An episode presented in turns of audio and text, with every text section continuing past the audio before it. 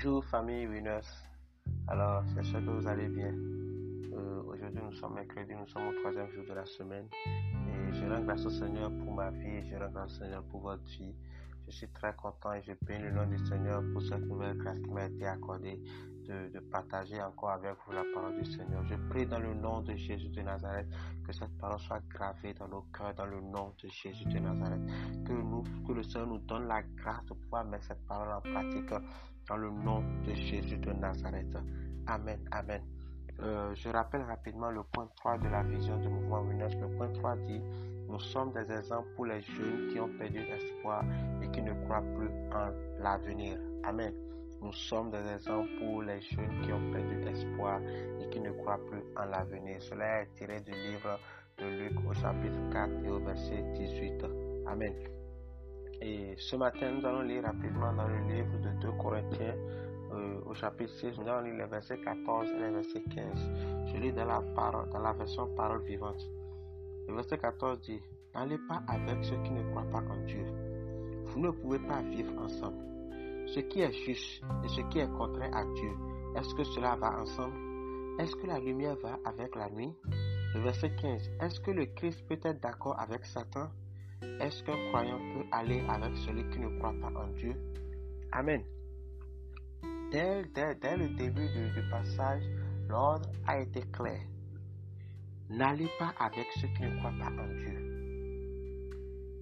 Vous ne pouvez pas être intime avec des personnes qui ne croient pas au Seigneur Jésus.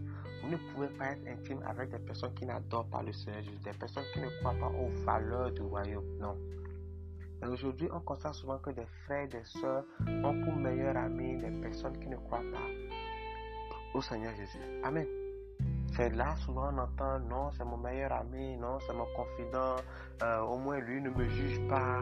Mais en fait, la bonne question, la question qu'il faut se poser, c'est est-ce qu'il partage ta foi? Est-ce qu'il croit au Seigneur Jésus comme toi? Est-ce qu'il adore le Seigneur Jésus comme toi? Amen. Pas si ce n'est pas le cas, ce n'est pas la peine que, que vous soyez proches, ce n'est pas la peine que, que tu sois avec cette personne-là. Amen. Parce qu'en en fait, qu'est-ce que vous vous dites? Qu'est-ce que vous allez vous dire quand vous êtes ensemble? Souvent, on constate même qu'il y a des célibataires qui ont pour, qui ont meilleur ami des personnes qui sont polygames. Qu'est-ce qui va t'apprendre si ce n'est pas la polygamie? Et c'est lui finalement qui va te corrompre. Amen. Et pour aller plus loin même, on constate des frères ou des soeurs qui ont des partenaires qui sont des infidèles vis-à-vis de la parole du Seigneur. Ils ne croient pas au Seigneur comme toi, il n'est pas la lumière du monde comme toi, il ne défend pas les valeurs du royaume et on justifie cela par l'amour. Non, c'est lui que j'aime, c'est lui que j'apprécie, je m'entends avec lui. Mais en fait, qu'est-ce que le Seigneur dit? Quand on lit même le verset 14 dans la version Louis II, il dit Ne vous mettez pas avec les infidèles sous un joug étranger. Quand tu te mets avec quelqu'un qui n'est pas chrétien, tu te mets sous un joug étranger, tu te mets sous le joug de Satan avec cette personne. Et c'est un joug étranger, ça. C'est ça, c'est ce que la parole refuse. Amen. Et parfois, on se dit, euh, des, des, frères ou bien des soeurs se disent, non, je vais le convertir et tout. Si tu ne sais pas faire, c'est lui qui va te convertir, c'est lui qui va te corrompre, c'est lui qui va te faire quitter la voie du, Seigneur. Parce que quand, quand, nous lisons dans le livre de 1 Corinthiens 15, au verset 33, le Seigneur est très clair. Ne vous y trompez pas, les mauvaises compagnies corrompent les bonnes mœurs.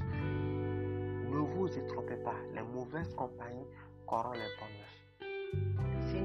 Et c'est au travers de ton amour, de, que tu veux le convertir, c'est lui qui va te corrompre, c'est lui qui va corrompre les bonnes, les bonnes habitudes qui sont en toi. Amen. Et ce matin, je veux, je veux juste encore répéter, n'allez pas avec ceux qui ne croient pas en Dieu, mais au contraire, restons fidèles au Seigneur, restons fidèles à Dieu. C'est pour cela que je veux inviter quelqu'un à écrire avec moi ce matin. Je reste fidèle à Dieu. Je reste fidèle à Dieu. Amen, Amen, Amen. Agréable journée à tout chacun de vous, dans le nom de Jésus-Christ. Amen.